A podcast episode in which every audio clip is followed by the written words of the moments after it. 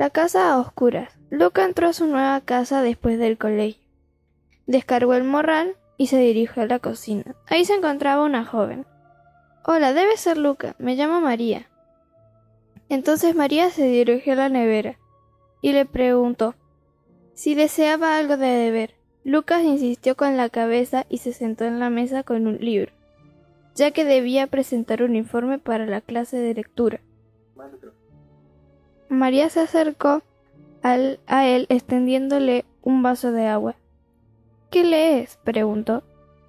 La casa oscura, respondió Lucas, sin interés de continuar la conversación con la nueva empleada doméstica. Había algo en ella que lo hacía sentir muy incómodo. También tuve que leer ese libro en el colegio, respondió María. Pero no me agrada la historia de fantasmas. Espero que tú tampoco creas en ellos. Me imagino que ya conoces todos los rumores acerca de esta casa. Sí, conozco los rumores de esta casa está habitada por fantasmas. Pero a diferencia de mi papá, a mí me tienen sin cuidado. No creo en los sobrenatural, contestó Luca de manera tajante, haciendo aún más evidente su desinterés por continuar la conversación y añadió Este lugar está hecho un desastre. ¿Puede por favor guardar las cosas de los antiguos dueños y desempacar nuestras cajas? Entonces María se dirigió hacia la sala y comenzó a desempacar. Lucas continuó leyendo, terminó el informe y se marchó a su habitación a tomar la siesta. Entre dormido, escuchó a María despedirse desde la puerta. Acercándose la noche, el padre de Lucas llegó a la casa después del trabajo. Ambos comenzaron a conversar. Hijo, creo que nunca voy a acostumbrarme a este lugar. Los rumores de aquí habitan fantasmas. Me tienen muy preocupado, dijo el padre. Nada de eso, papá. Eres el único en esta casa que cree en esas cosas. Yo no creo en fantasmas y hasta María, la nueva empleada doméstica, tampoco cree en ellos. El padre se llevó la mano a la boca y dijo consternado Hijo, empaca tus cosas de inmediato. Debemos irnos. Pero, ¿por qué, papá? preguntó Lucas sorprendido por la extraña reacción de su padre. Porque no contraté a ninguna empleada doméstica.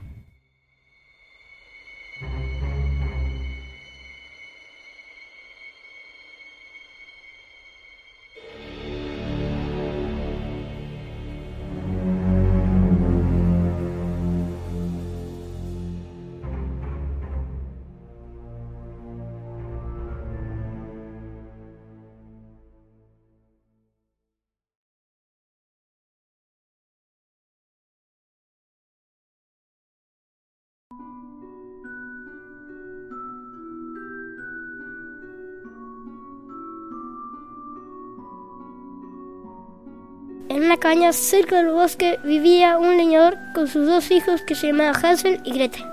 El hombre se había casado por segunda vez con una mujer que no quería a los niños. Siempre se quejaba de que comían demasiado y por su culpa el dinero no llegaba para nada.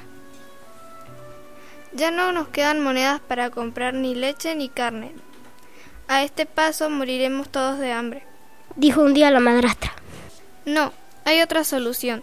Tus hijos son bastante espiavados, como para buscar la vida ellos solos.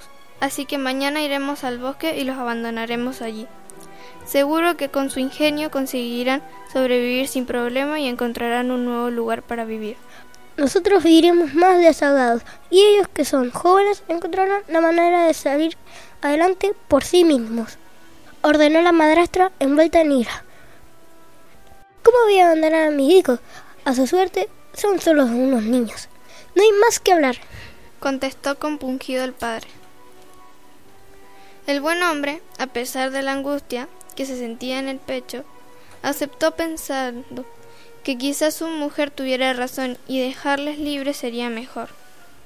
Mientras el matrimonio habla sobre el tema, Hansel estaba en la habitación continua, escuchando, todo horrorizado, se le contó al oído a su hermana Gretel. La pobre niña comenzó a llorar amargadamente. ¿Qué haremos, hermanos? ¿Tú y yo solitos en el bosque? Moriremos de hambre y frío. No te preocupes, Gretel. Confía en mí, ya se me ocurrirá algo. Al día siguiente, antes del amanecer, la madrastra le despertó dando voces. Levántense, es hora de ir a trabajar, vagos. Asustados sin decir nada, los niños se vistieron y se dispusieron a acompañar a sus padres al bosque para recoger la leña. La madrastra les esperaba en la puerta con un panecillo para cada uno. Acá tienen un pedazo de pan. No lo coman ahora. Guárdenlo para la hora del almuerzo, que queda mucho día por delante. Los cuatro iniciaron un largo recorrido por el sendero que se adentraba en el bosque. Era un día de otoño desapacible y frío. Miles de hojas secas de colores tostados crujían bajo sus pies. A Hansel le atemorizaba que su madrastra cumpliera sus amenazas. Por si eso sucedía, fue dejando miguitas de pan a su paso para señalarle el camino de vuelta a casa. Al llegar a su destino, ayudaron en la dura tarea de recoger troncos y ramas. Tanto trabajo que el sueño les venció. Se quedaron dormidos al calor de una fogata. Cuando se despertaron sus padres ya no estaban. Hansel, Hansel, se han ido y nos han dejado solos. ¿Cómo vamos a salir de aquí? El bosque está oscuro y muy peligroso. Tranquila, hermanita. He dejado un rastro de migas de pan para poder regresar, dijo Hansel confiado. Pero por más que busco las migas de pan, no las encuentro ni una. Los pájaros se la habían comido. Desesperados, comenzaron a vagar entre los árboles durante horas. Tiritaban de frío y tenían tanta hambre que casi no les alcanzaba fuerzas para seguir avanzando. Cuando ya los había todo perdido, en el claro del bosque vieron una hermosa casita de chocolate. Tejado estaba decorado con caramelos de colores y las puertas y ventanas eran de bizcocho. Tenía un jardín pequeño cubierto de flores de azúcar y de la fuente brotaba sirope de fresa.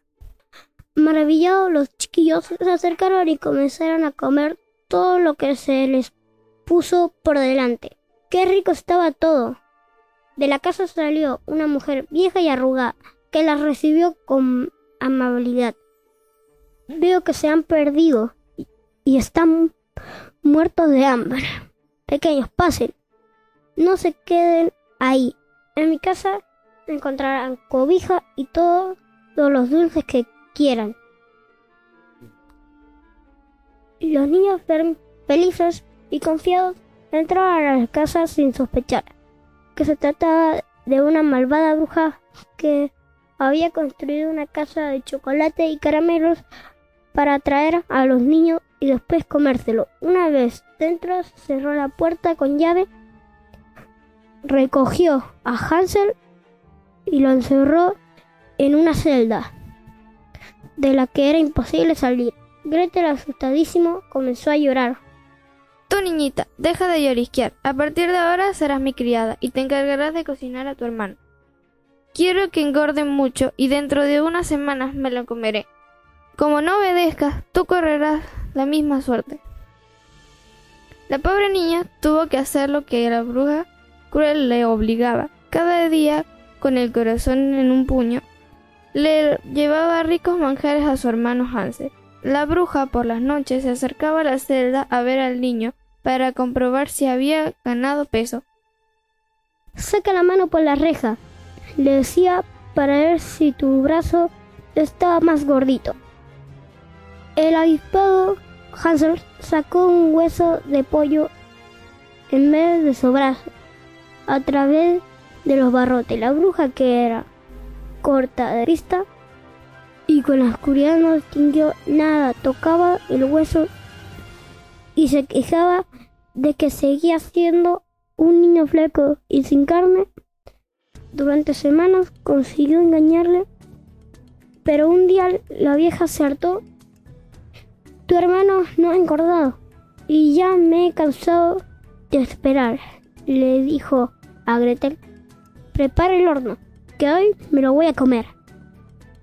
La niña, muerta de miedo, le dijo que no sabía cómo se encendía la grasa. La bruja se acercó al horno con una enorme antorcha. Serás inútil, se quejó la malvada mujer mientras se agachaba frente al horno. Tendré que hacerlo yo. La vieja metió una antorcha dentro del horno y cuando comenzó a crepitar el fuego, Greta se armó de valor y de una patada la empujó dentro y cerró la puerta. Los gritos de espanto no convencieron a la chiquilla. Cogió las llaves de la celda y libró a su hermano. Fuera de peligro, los dos recorrieron la casa y encontraron un cajón donde había valiosas joyas y piedras hermosas. Se llenaron los bolsillos y huyeron de allí. Se adentraron en el bosque de nuevo y la suerte quiso que encontraran fácilmente el camino que llevaba a su casa, guiándose por el brillo del sol que lucía esa mañana. A lo lejos distinguieron a su padre sentado en el jardín, con la mirada perdida por la tristeza de no tener a sus hijos. Cuando les vio aparecer, fue corriendo a abrazarle. Le contó que cada día sin ellos había sido un infierno y que su madrastra ya no vivía allí. Estaba muy arrepentido. Hansel y Gretel supieron perdonarle y le dieron las valiosas joyas que habían encontrado en la casa de chocolate. Jamás volvieron a ser pobres y los tres vivieron felices y unidos para siempre.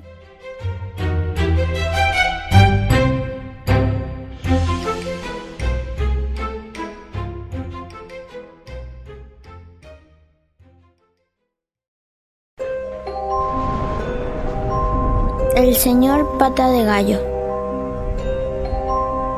Pedro Pablo Pérez Páramo trabajó de sol a sol hasta que a sus 87 años y medio cerró los ojos para siempre. Su generosidad se hizo evidente cuando a su velorio acudieron 2.875 personas. Todos lloraban y sollozaban mientras recordaban los actos de bondad del anciano difunto. Pedro Pablo Pérez reparó mi tejado sin cobrar un solo centavo, dijo doña Melba con voz entrecortada. Pedro Pablo Pérez Páramo me visitó en el hospital cuando me sacaron las amígdalas, dijo Silverio, el carnicero del pueblo. Pedro Pablo Pérez Páramo encontró a mi gato perdido, dijo Juanito, lanzando un chillido tan agudo que fue escuchado en el pueblo vecino. Pedro Pablo Pérez Páramo me ayudó a conseguir trabajo y novia. Dijo Filiberto el panadero mientras se tocaba el corazón. Que Pedro Pablo Pérez Paramón esto, que Pedro Pablo Pérez Paramón aquello, todos tenían una historia que compartir entre lágrimas y sollozos. Sin embargo, el que más lloró de todos no musitó una palabra. Solo se quedó en una esquina contemplando el féretro. Todos los acudientes se conocían entre sí, sin embargo, nadie conocía al hombre que más lloraba. El hombre tenía dos brazos y dos piernas y vestía ropa corriente, pero había algo en él que hacía dudar de su naturaleza humana. A la mañana siguiente todos fueron a enterrar a Pedro Pablo Pérez Páramo. En medio de la ceremonia, doña Melba, sin poder resistir su curiosidad, se acercó al hombre desconocido y le preguntó ¿Es usted pariente o amigo del difunto? Ni pariente ni amigo soy. Es más, nunca lo conocí ni me conoció, pero él hizo algo muy bueno por mí. Respondió el hombre con una voz etérea. Doña Melba se alejó muy confundida, pero no le quitó el ojo en lo que quedaba de la ceremonia. Entonces el hombre se agachó para rascarse la pantorrilla. Doña Melba notó claramente que él no tenía un pie, sino la pata de un gallo. Como era bien sabido, don Pedro Pablo Pérez Páramo todas las noches prendía una vela por los seres más perdidos del mundo. Y se cree que los seres más perdidos son los fantasmas y solo ellos deambulan errantes por el mundo con una pata de gallo.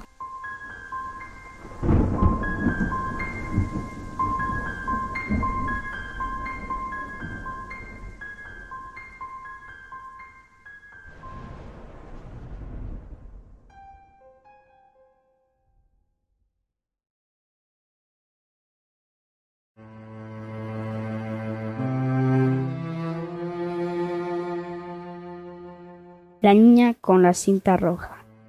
Había una vez una niña que su nombre era Ana. Ella siempre llevaba una cinta de seda roja atada a su cuello con un nudo muy apretado. Desde que estaba en quinto de la primaria, Ana tenía un amigo cuyo nombre era Jaime.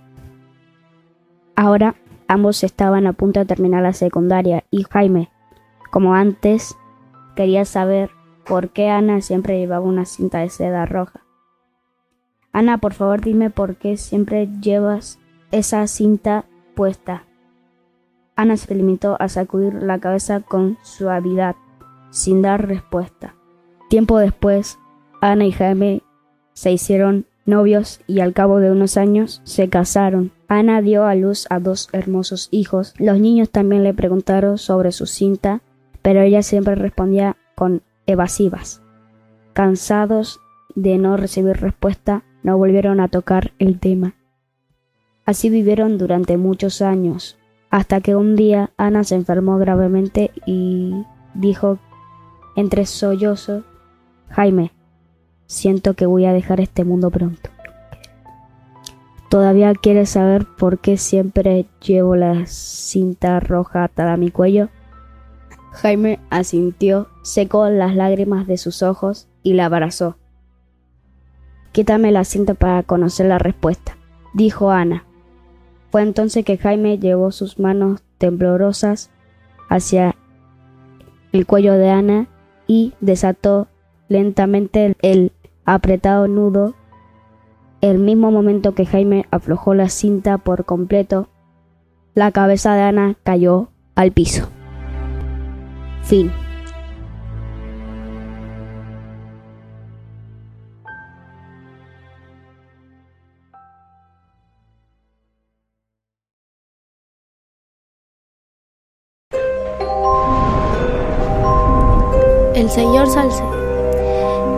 En una tarde de lluvia desenforada, el señor Salcedo se detuvo al borde de una solitaria carretera, sin memoria de cómo ni cuándo había llegado a este lugar. Continuó caminando apresuradamente, con la esperanza de encontrar reguardo. pero solo se encontró con el vacío de una carretera que ahora parecía interminable. Al cabo de unas horas, el señor Salcedo divisó a lo lejos las luces de un carro y agitó sus brazos para llamar su atención. El carro se detuvo, sin embargo, cuando el señor Salcedo se acercó a la ventana, la mujer que conducía dejó escapar un grito aterrador y aceleró el carro. Lo mismo sucedió con otros tres autos que detuvo en el camino. Algo muy extraño está pasando, se dijo el señor Salcedo. En aquel momento recordó que llevaba consigo un teléfono celular y esculcó los bolsillos de su abrigo mojado. Llamó a un taxi, pero con solo mirarlo, el conductor, al igual que los demás, se alejó rápidamente. El señor Salcedo no podía entender lo que estaba pasando. Entonces llamó a su casa. La voz que respondió la llamada era una voz desconocida. ¿Puedo hablar con la señora Salcedo? preguntó. No, la señora Salcedo no se encuentra, respondió la voz. El señor Salcedo comenzó a sentir pánico. ¿Acaso no se ha enterado? añadió la voz. El señor Salcedo fue víctima de un accidente en la carretera y ella se encuentra en su funeral. El señor Salcedo cortó la llamada sin decir una palabra y acercó el celular a su rostro, como si fuera a tomarse una foto. Lo que vio en la pantalla fue espeluznante. Su rostro era una máscara de humo negro y de su imagen ya no quedaba nada. Fin.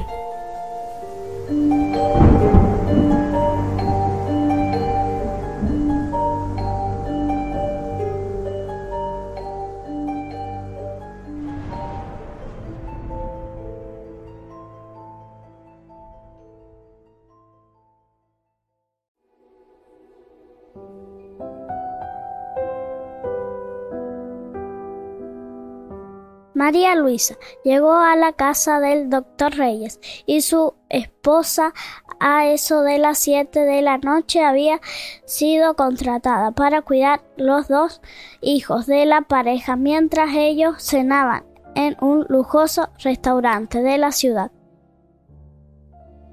El doctor Reyes abrió la puerta y le dejó saber que los niños se encontraban dormidos. Igualmente, la señora Reyes le, pidió permanecer en la sala de estar, cerca de las habitaciones de los niños, en caso de que algunos de ellos se despertara. La pareja se despidió y María Luisa se dirigió a la sala y se sentó a jugar en su celular. Al cabo de un rato, se aburrió y llamó a los padres para saber si era posible ver televisión. Por supuesto, respondió el doctor Reyes.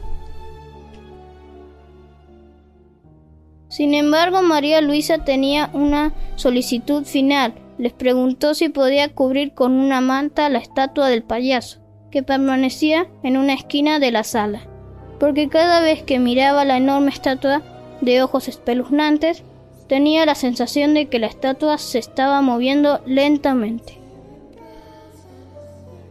Por unos cuantos segundos hubo un silencio incómodo. Con voz de terror, el doctor Reyes dijo, Despierta a los niños y salgan inmediatamente de la casa. No tenemos ninguna estatua de un payaso.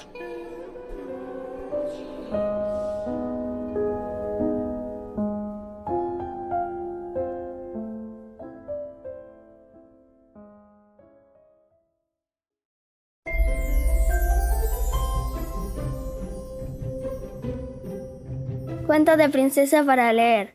La princesa y el dragón. La princesa repiqueteaba los dedos. nerviosa sobre la enorme mesa de madera. Unos golpecitos impacientes que se amplificaban en el eco de la cueva. ¿Crees que vendrá alguno hoy? Preguntó. Como respuesta tan solo recibió un fusido. El dragón no sabía hablar. Claro, era un dragón, pero eso a la princesa no le importaba.